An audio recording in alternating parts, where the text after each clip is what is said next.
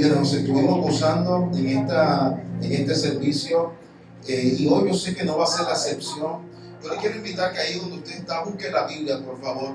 Busque la Biblia en el libro de libro de primer, libro de Mateo capítulo 27. San Mateo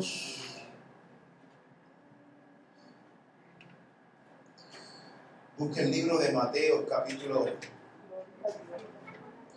27.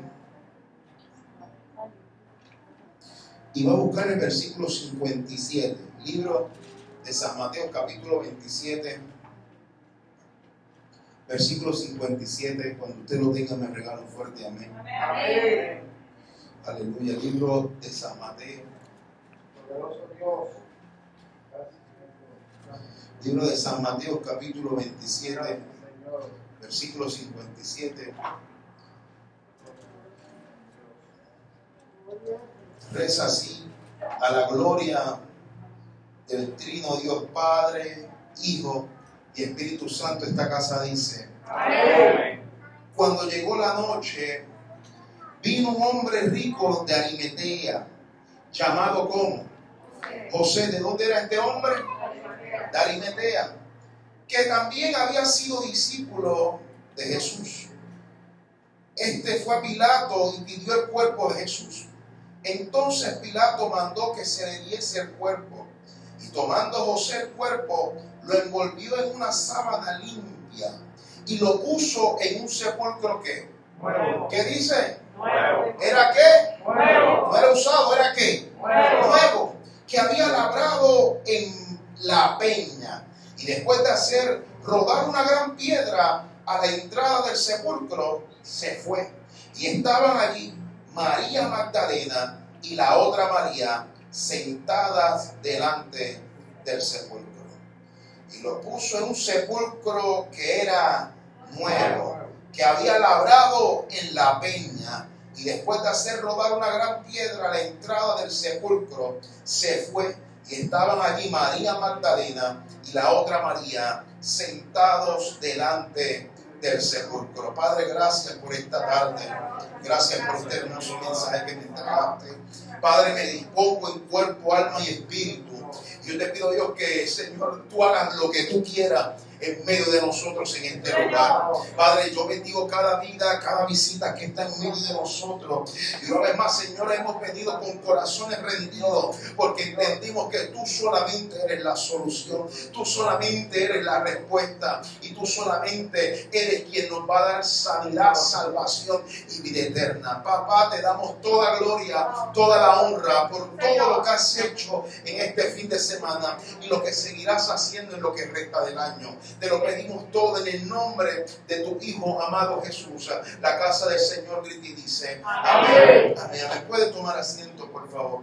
Puede tomar asiento. Le puse, le puse por título José de Arimetea. José de Arimetea. No era cualquier hombre, era José de Arimetea. Para comenzar la introducción en la tarde de hoy, amado, estamos celebrando una semana que más que ser simplemente la semana donde nuestro amado muere y resucita, era también la semana donde, amados, estaban celebrando las fiestas de Pascua.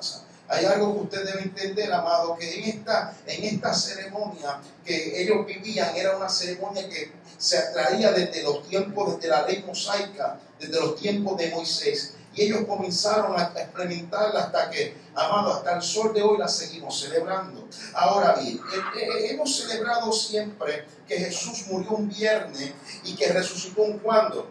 Un domingo, ¿sí o no? Murió un viernes y resucitó domingo. El viernes siempre celebramos que es el día de la muerte. Amado, yo quiero que usted se teletransporte conmigo a ese viernes donde sacrificaron a nuestro amado. Yo estoy seguro que este es un viernes, no fue cualquier viernes. Está muriendo el Hijo de Dios, está muriendo la Trinidad en persona, está muriendo la respuesta, amado, que necesita la humanidad. Y es, es un viernes que comenzó caliente, porque ellos vienen de, vienen de un monte de oración en Exema Getsemaní, viene de un tiempo de gloria donde él se desnuda ante la presencia de Dios. Y llega un momento donde él dice, papá, mira, sabes que yo me he rendido, ya yo no aguanto más, pero llega un momento donde él mismo Jesús tiene que reconocer que se tiene que postrar ante la presencia de su Padre. Y es donde él le cede todo, todo el poder y la autoridad a su Padre, declarando, Padre, pasa de mí esta copa, pero en, en de momento también entiende que él no puede pasar esta copa, porque el único que se tenía que beber esta copa de trago amargo tenía que ser él, y él sale de una expresión de su boca donde dice,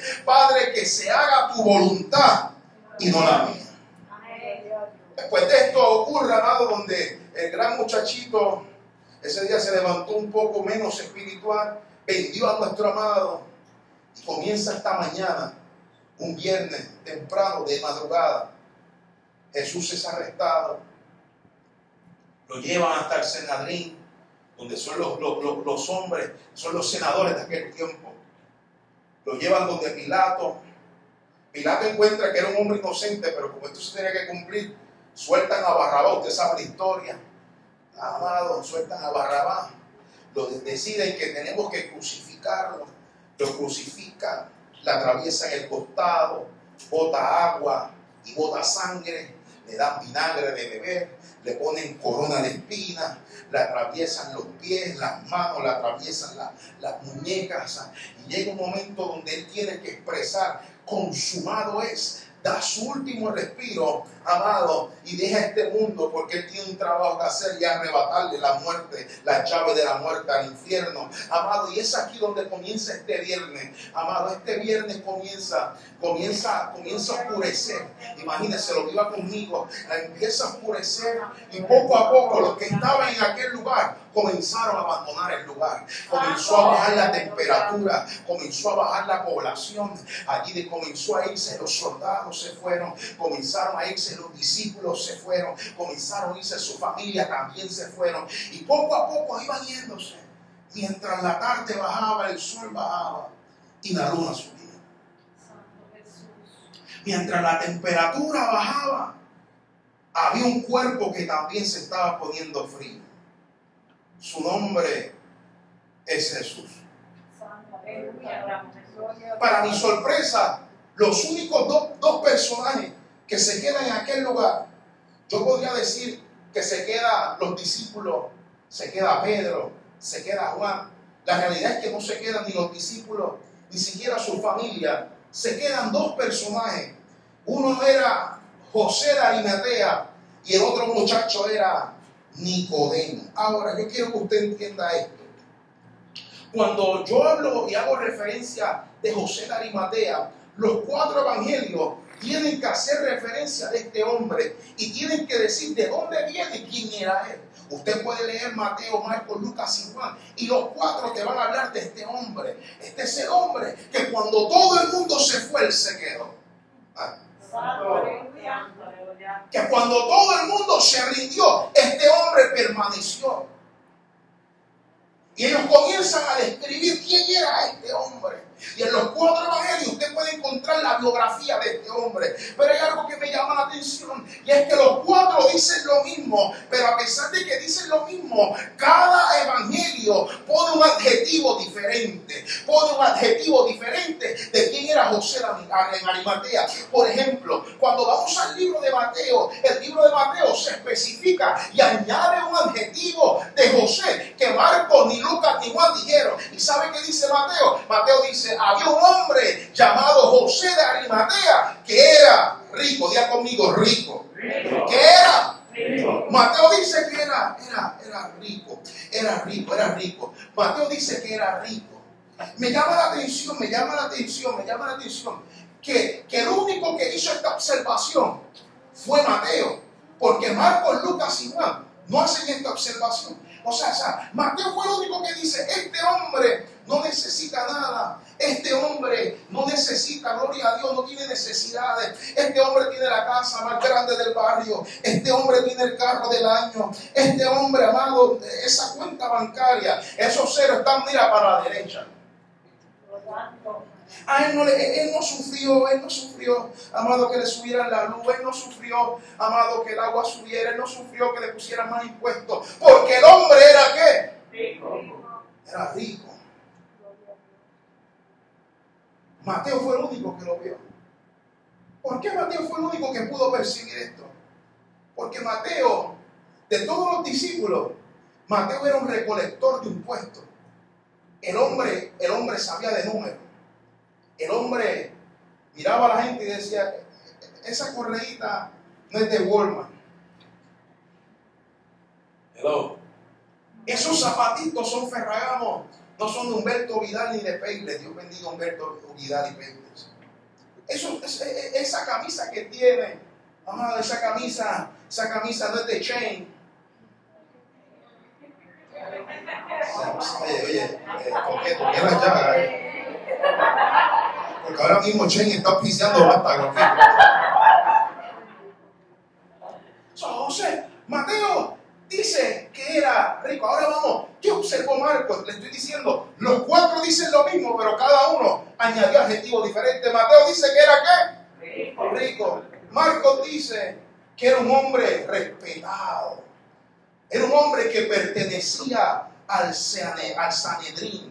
Los el Sanadrín era, amado, para que usted entienda, era la asamblea o el consejo de ancianos del pueblo de Israel. Esta asamblea estaba compuesto por un mínimo de 23 jueces y un máximo de 71 jueces. Y eran 71 porque la Biblia dice que Dios le dijo a Moisés en el desierto, coge 70 de entre los ancianos de Israel y es la asamblea de Israel. En otras palabras, el Sanadrín era, de hecho, la corte suprema de la ley judía, cuya misión era, amado, cuya misión era administrar, interpretar y aplicar la ley de Jehová. En otras palabras, ellos eran los que decían, eh, eh, mira, o el culto va a ser a las cuatro, ellos eran los que decían, vamos a aumentar aquí esto, vamos a hacerlo otro. Ellos eran los que tenían la responsabilidad de aplicar la ley al pueblo judío. Este, este, hombre, número uno, era rico y número dos, era respetado, tenía influencia, influencia política. Tenía, tenía, tenía, tenía estatus, tenía potencia, la gente lo reconocía. No solamente porque era rico, sino porque de los miles que había judíos, él pertenecía a los 71 ancianos que habían allí. O sea, usted se imagina tener el alto privilegio de que usted estuviera en el consejo. No, yo pertenezco al consejo de San Adrián. Santo, aleluya. Lo vio, lo vio, lo vio. Me sigue, me sigue, me sigue. Mateo dice que el hombre era rico. Marcos dice que era respetado. Pero ahora cuando vamos a lo que dice Lucas. Lucas dice que era recto, diga conmigo recto. Recto. Usted cuando lee la Biblia, lo que dice Lucas dice que era varón bueno y varón justo. Este que también esperaba el reino de Dios y no había consentido en el acuerdo ni en los hechos de ellos. Cuando habla de ellos, habla de los demás sanadrines que estaban allí en la hora que tuvieron que, amado, hacer, hacer el voto. Cuando hicieron la asamblea, que de momento levantaron los boletines y dijeron, vamos a votar, asesinamos a Jesús o lo dejamos vivir. De los 70 hubo mayoría, pero de los que votaron no fue José de Arimatea, porque era un hombre justo, era un hombre bueno, era un hombre amado que era recto en lo que hacía. Yo no estoy de acuerdo con eso. No lo van a matar. Eh, cuando hicieron la votación, lo llevamos donde Pilato. Hubo mayoría, pero a que usted no sabe que, a que usted no sabe qué. José de Arimatea no votó por eso, porque José era un hombre recto, era un hombre bueno, era un hombre un hombre justo. Mateo dice que era rico. Marcos dice que era, que era, era respetado. Lucas dice que era justo. Si ponemos estos tres adjetivos, estas tres cualidades, podemos decir que José de Arimatea era un hombre, era un hombre exitoso. Tenía, tenía influencia, tenía dinero, no le faltaba nada. Y para colmo, el hombre era hombre bueno recto y justo. Pero me falta un evangelio. ¿Quién me falta? Juan. Mateo dice que era rico. Marcos dice que era qué? Respetado. Lucas dice que era recto, era justo. Pero ¿qué dice Juan? Juan dice que el hombre rico, el hombre respetado y el hombre que era recto tenía un secretito. Escúcheme, escúcheme que el bochinche está mal. Le estoy diciendo que el hombre que es rico, respetado y recto, tiene un secretito escondido allá. Es un secreto que tenemos, sí. lo más escondido del closet, oculto allá donde nadie ve. Usted, usted no sabe cuál era el secreto. Y era que Juan dice que era un hombre rico, era un hombre recto, era un hombre respetado, pero que era un hombre que era cristiano a la secreta. Se lo estoy diciendo que la comunidad no tiene este bochinche. El, secreto era que él era discípulo de Jesús, pero era un discípulo a la secreta porque tenía miedo de revelar que era un verdadero cristiano por miedo de lo que los judíos pensaran de él. Él decía, yo no puedo revelar mi verdadera convicción, porque si yo revelo mi verdadera convicción, la gente voy a perder riqueza, voy a perder respeto y voy a perder, amado, influencia. El secreto era que era un cristiano que sacrificó sus convicciones por su reputación. Ah, sacrificó lo que él creía quién era él, pero prefirió sacrificar su convicción de que él era el hijo de Dios. Prefirió mantenerse callado, pero llegó un momento donde él no pudo resistir más de quedar esa convicción en secreto. Él llegó un momento donde él no pudo resistir más y tuvo que, amado, decir y revelar, yo no aguanto ese, eso es como ese hueso que se te mete a ti hasta los huesos, que tú dices, yo no quiero resistir, pero como que yo no puedo. Yo quiero resistir el poder de Dios, pero como que yo no puedo. Yo quiero resistir a veces cuando los empleados, los compañeros hablan cosas y yo quiero quedarme callado, pero hay algo dentro de mí que yo no lo puedo aguantar. Yo quiero a veces quedarme callado lo que escriben en Facebook, pero hay algo dentro de mí, hay un fuego que no lo puedo, amado, sostener. Y amado, llegó el momento donde este hombre, José de Arimatea, dice, ya no aguanto más. No me importa mi reputación, no me importa lo que la gente piense, no me importa perder dinero. ¿Por qué? Ah, ¿Por qué? ¿Por qué? Ya no aguanto más. ¿Por qué no aguanto más? Es que, es que yo vi al amado morir lo vi ser entregado, lo vi ser lo vi crucificado, lo vi que le atravesaron el costado. Amado, por eso yo puedo llegar a la conclusión que José de Arimatea, su momento de cambio fue hasta que tuvo un encuentro con la cruz. Oh, gloria a Dios. Un encuentro con la cruz lo cambia todo. Gracias por su entusiasmo. Yo lo voy a repetir una vez más. José de Arimatea estaba en los secretos, estaba escondido hasta que tuvo un encuentro con la cruz, hasta que tuvo un encuentro con el amado, hasta que tuvo un encuentro con ese poder que desata la cruz, amado, hasta que llegó un momento donde él dice, ya no aguanto más. Cuando le preguntaron, pero ¿por qué tú no aguantas? Es que cuando tú tienes un encuentro con la cruz, ah, lo que es lobo se vuelve rema. Lo que es una palabra simplemente escrita en papel, esa palabra escrita en papel se vuelve y se impregna dentro de ti. Eh, yo le estoy diciendo, se te mete ese hueso que porque por más que tú lo quieras resistir, no lo vas a sostener. Yo profetizo que en esta tarde de hoy, si usted quiso aguantar el fuego de Dios, baby, este no es el culto para ti, porque hoy vas a tener un encuentro con la cruz del Calvario. Y cuando tienes un encuentro con la cruz del Calvario, va a ocurrir algo dentro de ti, va a haber una transformación dentro de ti que no lo puedes aguantar.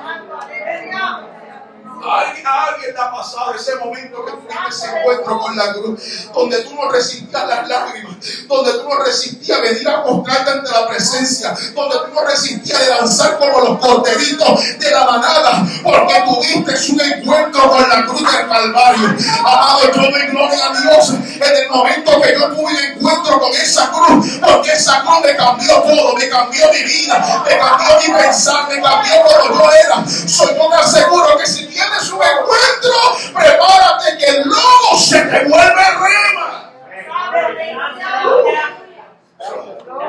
José de Arimatea era rico, era respetado, era recto, pero era cristiano de la secreta hasta que tuvo un encuentro con la cruz.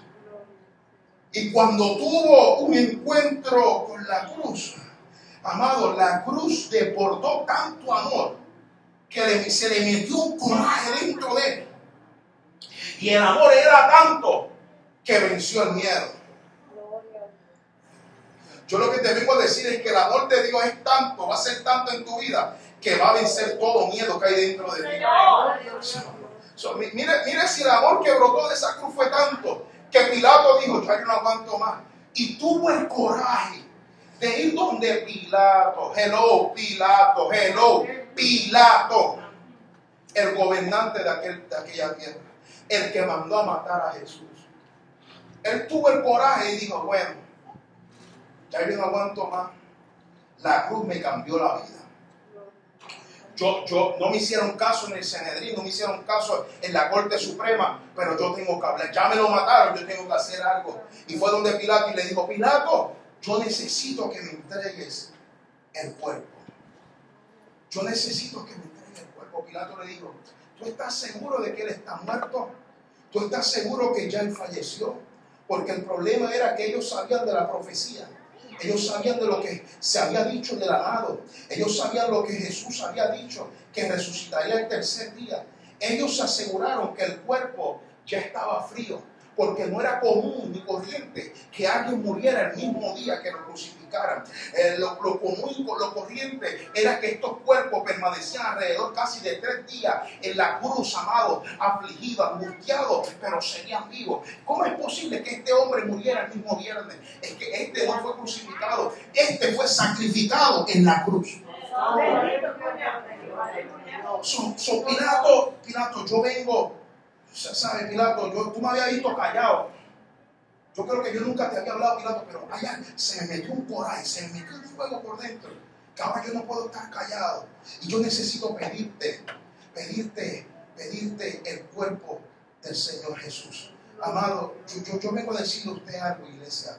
Y es que, es que cuando el poder de Dios llega a tu vida, a usted, a usted se le va a meter un coraje, se le va a meter esa unción, ese fuego como le pasó con José Arimatea, que va a tener la autoridad para reclamarle las cosas, reclamarle al infierno las cosas que a ti te pertenecen. yo, yo, creo que este es el día donde usted, usted se va a meter ese coraje santo y va, va, a pararse con la autoridad que Dios le va a entregar hoy y se va a poner los, los, pantalones en su sitio. Oh, gloria a Dios, le va a decir, va a tener voz temerosa, va a hablar con poder, con autoridad, le va a decir, yo reclamo todo lo que es mío. Yo necesito que esta iglesia se levante con la autoridad de Dios y declaro, yo reclamo lo que me quitó el miedo, yo reclamo lo que me quitó el temor, yo reclamo lo que me, quedó, me quitó la frustración, yo declaro que es mío lo que me quitó la depresión, la ansiedad. Yo necesito a alguien en Vástago que pueda decir, ya yo me cansé de soltar mi sueño, ya yo me cansé de ver mi sueño que cada vez se atrasan más, cada vez estoy más lejos del ministerio, cada vez veo la, más lejos la restauración de mi matrimonio, cada vez veo más el poder, la restauración de Dios en mi vida. Pero hasta aquí llegó porque tengo un encuentro con la cruz. Y cuando la cruz llega, yo puedo declarar, dame lo que es mío. Dame mis hijos, dame mi esposa, dame mis ah, dame toda mi familia, dame las bendiciones que me perdí por tener miedo. ¿Sabes cuántas bendiciones tú no has alcanzado? Porque el miedo se apoderó de ti. ¿Sabe cuántas, cuántas, cuántas promesas hemos desperdiciado? Porque le hicimos más caso a la voz de, la tierra, del infierno, del miedo, de la depresión, de la crisis, del sufrimiento. ¿Sabe cuántas veces nos hemos quedado paralizados viendo la promesa delante y no hacemos nada? Pero dile que está a tu lado hasta hoy. Hasta hoy. Hasta hoy. Hasta hoy. Díselo hasta hoy. Lo siento la corriente del Espíritu. Hasta hoy. Hasta hoy. Oh, gloria, yo, yo, yo soy bueno, amado, tengo, tengo parte de riqueza, pero es que, es que yo estaba cansado de vivir en, en miedo. José Arimatea, levántate y reclama lo que es tuyo.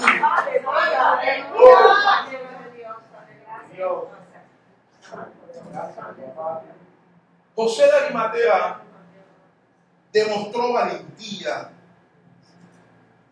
Yo puedo decir que demostró más valentía que los mismos discípulos de Jesús.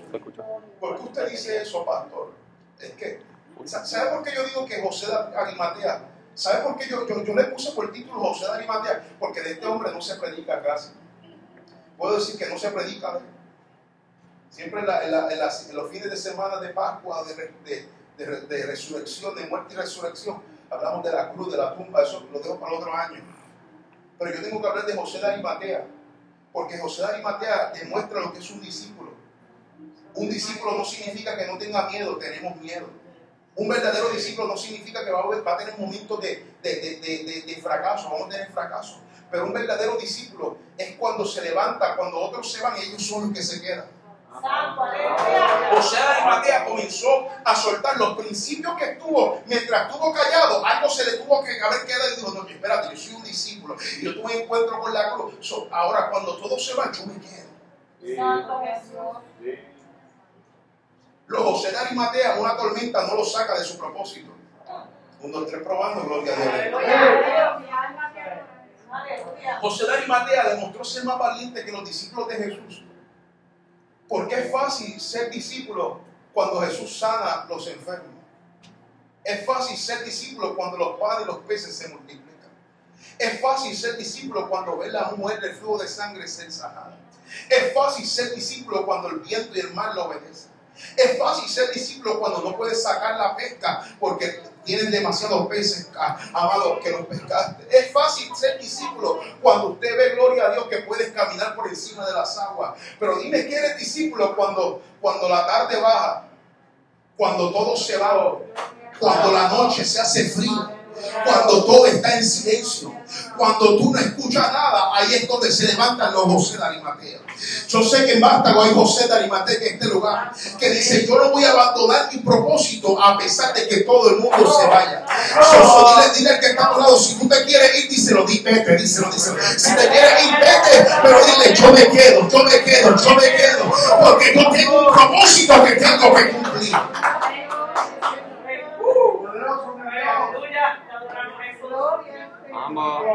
Por eso yo soy de los que, José de Arimatea mostró un alto nivel de valentía y de compromiso. Porque él le fue fiel a Dios cuando todo el mundo huyó. ¿Y sabe por qué él pudo lograr esto? Todo lo que él logró fue porque lo hizo por amor. Esto lo único que lo único que te va a llevar a poder realizar ser un buen discípulo, ser alguien valiente, es que usted tenga un encuentro con el amor de Dios, que es la cruz del Calvario. Mira, mira si la cruz transformó a José de Arimatea, que él no solamente pidió el cuerpo, sino que también estuvo dispuesto a bajar el cuerpo de la cruz. Déjame, déjame darle un poco más de contexto a esto para que usted me entienda mejor por qué yo digo que el poder de la cruz lo transformó tanto al nivel que él estuvo dispuesto de bajar a Jesús de la cruz. Amado, para que usted entienda, tocar el cuerpo, un cuerpo, un, cadáver, amado, dentro de este contexto, representaba que usted se convertía en alguien impuro. Mira si este hombre, el amor de Dios lo transformó tanto, que él estaba dispuesto a convertirse impuro por causa de cumplir el propósito de Dios en su vida. Dame un poco más de información. Quien tocaba el cadáver, escuche esto, incurría en impureza ceremonial durante siete días y todo lo que él tocaba también quedaba inmundo. En eso, en ese estado, permanecer aislado, tendría que estar en cuarentena durante la semana de Pascua y se perderían todas las celebraciones toda la fiesta se la, iban a, perder. Al encargarse de, de cargar el cuerpo de Jesús, él perdió, amado. Él arriesgó. Él, se comprometió a perder, amado. Tener el desprecio de la gente. Él se comprometió a cargar el cuerpo, a ser impuro, porque él prefería cumplir la voluntad de Dios, amado. Cargó el cuerpo, amado. No solamente lo quitó de la tumba.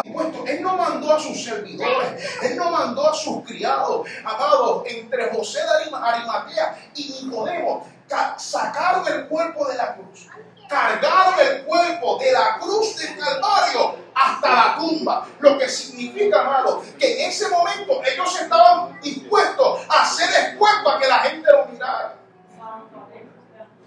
Esto solamente lo hace el poder del amor de Dios. Este hombre estaba a punto de perder su riqueza. Lo que dijo Mateo, Marco, Lucas y Juan. Este hombre estaba dispuesto a perder su influencia. Este hombre estaba dispuesto a perder que dijeran que era un hombre malo. Simplemente con tocar el cuerpo, no solamente lo tocó, sino que también lo cargó al frente de toda la gente. Yo no sé usted, amado, pero la historia de Arimatea, de José de Arimatea, a mí me ministra. Y me pone a pensar, habrán cosas que tenemos que dejar. Tendremos cosas dentro de nuestras vidas que tenemos que entregarle a Dios.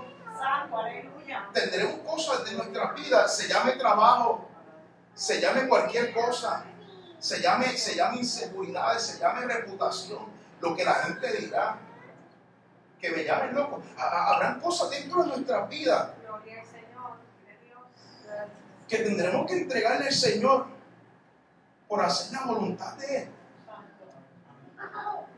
Tendremos que perder nuestras libertades. Tendremos que, permitir que nos llamen locos, locas, que nos critiquen, que nos señalen, simplemente porque hemos estado dispuestos a cargar al maestro hasta, hasta la tumba. Ahora, muchas veces, amado, muchas veces nos importa más la opinión de la tierra que la opinión del cielo. Muchas veces nos importa más qué opina la gente de nosotros que qué opina Dios de nosotros. Pero José, José entendía que si muchas veces queremos, queremos cumplir el propósito de Dios, de, Dios en nuestra vida, tenemos que estar dispuestos a renunciar a nuestra reputación. La reputación es lo que la gente piensa de nosotros. Pregunta al que está a tu lado, ¿qué estás dispuesto a entregar tú hoy? Tu riqueza, tu estatus, tu empleo, tus amistades. Hello. ¿Qué estás dispuesto? Amado, el verdadero héroe después de Jesús en este fin de semana fue José de Arimatea. Porque los héroes salen cuando todos se van, salen se pone la capa, o se enganchó a la capa en ese fin de semana. Y dijo, no me importa que me vean. Aunque tengo miedo, aunque llevo luchando con esto, dice, dice, dicen los estudiosos los comentarios, que José estuvo la, era, era un discípulo a la secreta alrededor de tres años. O sea, él llevaba tres años luchando con, ese, con esos miedos, con esos temores, con esas inseguridades. Era era, era un discípulo a la secreta pero hasta que tuvo un encuentro con la cruz, no solamente arriesgó, su reputación, sino que lo siguiente que él hizo es que no solamente le pidió el cuerpo a Pilato, no solamente sacó el cuerpo de la cruz, sino que él también dispuso la tumba que él había comprado y que había mandado a hacer nueva. Escuche esto, esto está interesante, amado. mire, mire si el poder de Dios lo transformó a tal nivel que ahora está dispuesto a entregarle su tumba, la tumba de su familia, para dársela a Jesús el tiempo que estuviera en aquel lugar. Para que usted entienda la, gravedad del asunto, esto no era cualquier tumba. La Biblia especifica que era una tumba, amado, era un sepulcro en una piedra. Lo que significa que para poder hacerle ese hueco a esa piedra, él tuvo que invertir en dinero, él tuvo que invertir, amado, en recursos, él tuvo que invertir tiempo, amado. O sea, no, es cualquier tumba, no era hacerle cuatro, cuatro paredes y ponerle una tapa, no, era, era romper una roca, hacerle un hueco, luego hacer una roca grande, redonda, hacer un canal para que cuando estés dispuesto a sellarle esa piedra, ese sepulcro, tú solamente, la única opción que tenía, la más fácil, era hacer rodar la roca o la piedra. ¿Por qué? Porque era demasiado pesada. Una vez esa piedra estaba sellada, un solo hombre no la podía mover. So, esto, esto era también algo profético, porque estaba anunciando que una vez esa piedra se sellara, amado, Jesús solo no la podía mover. Pero ahora, ahora lo interesante de esto era que en el momento que él estaba venciendo sus miedos, él estaba cumpliendo una profecía que anunció Isaías en el libro y en el capítulo 53, versículo 9, donde dice, se dispuso con los impíos su sepultura, pero con el rico fue su muerte, aunque no había hecho violencia ni había engañado en su boca. En otras palabras, la profecía era que iba a morir, amado, iba a morir, gloria a Dios, con los impíos pero a la hora de ser sepultado, iba sepultado como un hombre rico. Oso José de Arimatea estaba cumpliendo la profecía de Isaías en el momento que el amor pudo más que el miedo. Ahora, ahora, ahora, ahora, lo, más loco de esto, lo más que me encantó de lo que te voy a predicar, aunque es algo que usted dirá, usted no le, no le va a sorprender, a mí me impacta. Porque ahora vemos que ellos cargan la roca lo meten en una roca y lo cubren con una roca. Santo, Santo Jesús. Voy para acá. Ellos cargan la roca. Lo meten. ¿Dónde lo meten? En la roca. Y lo tapan con otra roca este mensaje me iba a ir por eso, pero eso lo digo posiblemente lo va a para que no se vaya. Posible mensaje, si, lo quiere predicar, se lo, puede predicar. No lo voy a predicar hoy. Roca sobre roca. Santo. Cierro paréntesis. Eso era simplemente una observación. Meten a Jesús, meten a la roca en la roca, la tapan con la roca. Y algo que, me, quedó, me impactado, amado, es que no solamente la tumba era costosa, sino que Jesús estaba dispuesto, estaba dispuesto a pedir una tumba prestada,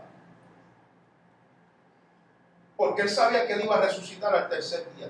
el asunto en esta historia, amado, es que Jesús nunca se dispuso, sabiendo que iba a morir, él nunca compró una tumba. ¿Sí o no? Porque él sabía que esa estadía no iba a ser, iba a ser eterna, sino que él pidió una tumba prestada. Este hombre, este hombre no tenía una iglesia, pedía, pedía, pedía tumbas prestadas, pedía barcas prestadas, pedía casas prestadas y predicaba desde ahí. Porque él sabía que su temporada en la tierra no iba a durar mucho. Era una temporada corta y él no necesitaba tener aquí absolutamente nada. Y ahora, ahora él, él, él, comienza, él comienza esta travesía, que era la travesía que estuvo desde antes de la fundación del mundo. Lo mete en el sepulcro. Y si hay algo que yo, yo pude haber pensado, como todo ser humano de carne y hueso, yo pude haber pensado, si yo era José de Arimatea contra, caramba, yo le estoy entregando, le estoy entregando esta tumba a este hombre. Eh, él dice que va a resucitar. Pero si no resucita, me voy a tener que comprar otra tumba. Y si resucita, esta tumba ya no va a salir como tumba nueva. Si la quiero vender, la tengo que vender como una tumba usada. So, imagínense que eh, eh, fuera un carro en el dealer. ¿Qué es lo que dicen? Una vez el carro sale del dealer, ¿qué pasa? Baja su, su qué? Su valor. So, José pudo haber pensado, como todo hombre rico, si, lo veo por área de negocio, salgo perdiendo. Porque si no me compro una, me tengo que comprar otra. Si no resucita, me tengo que comprar otra. Si resucita y, no me mueve, dura mucho y alguien la necesita, se la tengo que vender. Se la tengo que vender más barata de lo que yo la compré. Pero lo que no sabía era que una vez Jesús entraba en esa tumba, aleluya. El precio no iba a bajar, sino que el precio iba a aumentar. Porque todo lo que toca a Cristo, el valor aumenta. Yo, necesito que usted agarre esto, que usted se lo lleve para, para su casa, para su vida y lo aplique en todo. Yo vengo a decirte que cuando Cristo toca tu vida, no importa el valor que tú tengas en tu corazón, el valor que te dio el mundo, el valor que te ha dado la gente, cuando Cristo entra en tu corazón, dile al que está a tu lado, subí de precio, díselo, subí de precio, dile, estoy más caro ahora porque tengo a Cristo en mi corazón. So, eh, eh, momento, cuando Jesús resucita, esta tumba aumenta de valor. Porque aquí, aquí, aquí estuvo el hombre que murió y resucitó.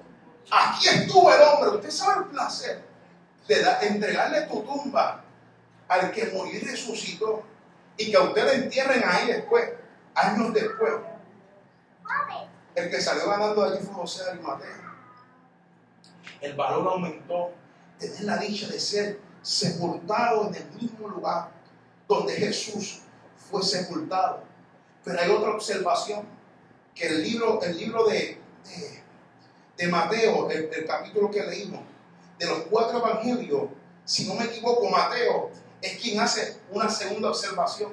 Número uno, él dice que la- la- esta tumba fue prestada, esta tumba era de José de Arimatea, no era de Jesús, pero él hace la observación y dice que esta tumba era una tumba que era nueva, diga conmigo, nueva, Nueva. no era una tumba usada, lo que significa que allí nadie había, había entrado muerto, allí nadie había sido sepultado. So, es, es- es lo que se estaba asegurando, Jesús se estaba asegurando, era que no le podía dar, el, el- el- el- no le podía dar la duda a la gente de decir, ¿sabe por qué resucitó? Es que allí estaba alguien, hubo un profeta, como para los tiempos de Eliseo, donde dice la historia que se cayó un muerto y cayó en los huesos de Eliseo y dice que el muerto resucitó. So, en el momento de que Jesús utilizó un sepulcro nuevo, voy a mencionar lo que dijo un hombre llamado Cristo Ness. Dice, cuando Cristo nació, estuvo en la matriz de una mujer virgen y cuando murió fue colocado en una tumba virgen porque durmió donde ningún hombre había dormido antes. Señor. La razón, amado, fue que ninguno pudiera decir que otra persona había resucitado. Amado, la razón era que nunca había otro hombre, otro cuerpo allí. Y de esta manera, amado, iba a cancelar toda palabra, toda palabra de duda, toda palabra de eh, tal vez resucitó. Ah, yo creo que resucitó por esto. No, en el momento de que Jesús se fue sepultado en un sepulcro nuevo, es lo que estaba diciendo. Es que mi es una resurrección genuina, es una resurrección auténtica. Ningún hombre me dio poder. Yo no necesité de nadie, sino que poder salió de mí. Ahora, ahora, después que es muerto, después que es llevado al sepulcro, después que la tumba es sellada, ocurre su resurrección el domingo. Y dice la Biblia que el domingo cuando María Magdalena junto a la otra María fueron a- al sepulcro con aromas aromáticas, con especies aromáticas para ungir el cuerpo de Jesús.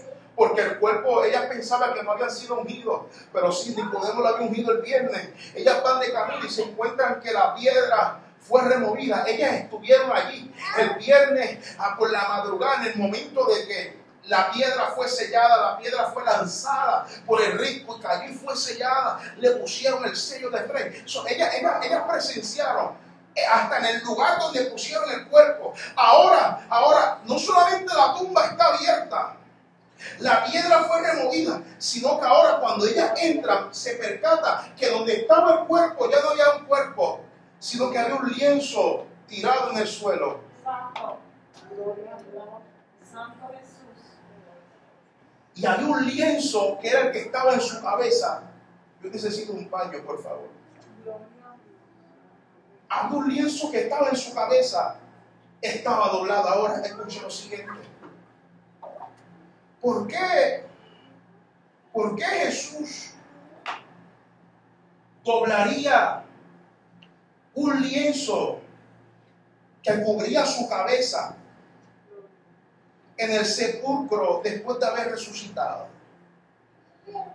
La Biblia dice que cuando María Magdalena entra, el, el lienzo que estaba en la cabeza de Jesús, el viernes, el día que fue sepultado, ellas ven que este lienzo está doblado en una esquina del sepulcro.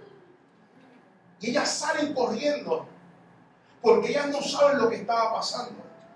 La Biblia dice que cuando ellas salen corriendo se encuentran de camino a uno llamado Simón Pedro y a otro llamado Juan el Evangelista. Y ellas comienzan a gritar y le dicen, el cuerpo del Señor se lo llevaron y no sabemos dónde está. ¿Sabes? Si hay algo que a mí me llama la atención, es que cuando ellas tienen esta conversación, ellas no le hacen la observación de que vieron que el lienzo estaba doblado. Ellas simplemente le dijeron a Simón Pedro y a Juan el Evangelista, el amado ya no está. Dice que Juan sale corriendo y Pedro a la misma vez, pero Juan llega primero. Pero dice el texto que cuando llega al sepulcro, Juan no entra al sepulcro. Porque esto no se trata de quién llega más rápido. Porque dice que Pedro llegó después. Y el que llegó después entró al sepulcro, amado, porque hay mucha gente que levanta mucho las manos, canta mucho gloria a Dios, se le paran los pelos, se le caen para atrás, pero a la hora de verdad no vienen babilla, como decimos el buen puertorriqueño. Hello. So, ahora Pedro, Pedro dice, llegué más tarde, pero es que los últimos serán primero. Y cuando entra, se percata lo primero, la tumba, la piedra fue removida. Se percata que el lienzo del cuerpo estaba en el suelo, pero se percata que había un lienzo que estaba doblado. Y de momento Pedro se le fue la, se le fue, se le fue la, se le fue la tristeza. Porque este lienzo doblado no era, no era cualquier significado. Usted dirá, pero ¿qué tiene importancia un lienzo doblado, un canto de tela en una tumba?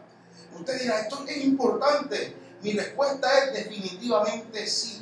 Porque para poder entender esto, amado, tenemos que ir al significado del lienzo doblado. Y para poder entender lo que significa el lienzo doblado, tenemos que entender un poco la tradición judía.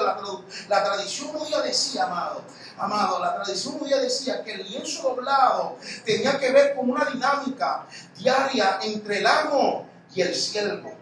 Todo niño judío sabía esta tradición. El siervo cuando preparaba la mesa de comer para que el amo comiera, procuraba tener la certeza de hacerlo exactamente de la manera que deseaba su Señor. Amado, después que la mesa fuera preparada, dice que el siervo se quedaba esperando fuera de la visión de su amado hasta que él terminara de comer. El siervo no podía interferir, no podía, no se, no se atrevía nunca a tocar la mesa hasta que el amo hubiese acabado. Dice, dice, dice la tradición judía que al terminar el amo, amado, el amo se tenía que levantar y si dejaba el lienzo, escuche, si se levantaba y dejaba el lienzo arrugado, quería decir que había terminado. Pero si el amado se levantaba, se, se quitaba, amado, se limpiaba las manos, se limpiaba la barba, se limpiaba la boca. Pero si el amado y su amo se tomaba el tiempo de doblar el lienzo de la mesa, significaba que si se levantaba, amado, el siervo no podía tocar la mesa, el siervo no podía tocar los platos, porque si la- el, el- el lienzo estaba doblado, significa que el amado iba a volver. Oh, gloria a Dios. Lo que significa que en el momento que Jesús resucitó, la Biblia dice, oh, gloria, que cuando Pedro entró, él no encontró el lienzo arrugado. Él dice que cuando Pedro entró, Jesús había levantado el domingo y dijo, antes de yo irme, déjame doblar el lienzo, oh, gloria, déjame doblar el lienzo, porque cuando los judíos vean esto, van a entender que yo he terminado mi trabajo, sino que yo vuelvo otra vez. Habrá alguien que pueda levantar la voz en este lugar. Yo vengo a declararte que el lienzo está doblado, el lienzo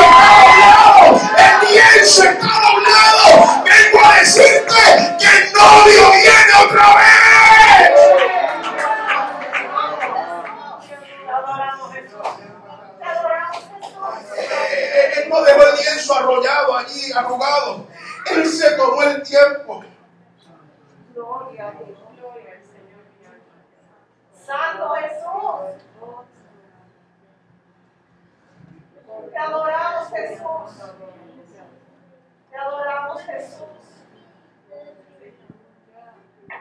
Santo.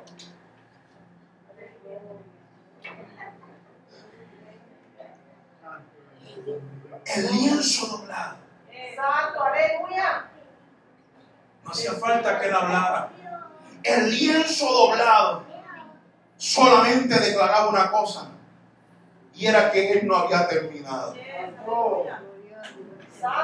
El novio viene por su novia de nuevo.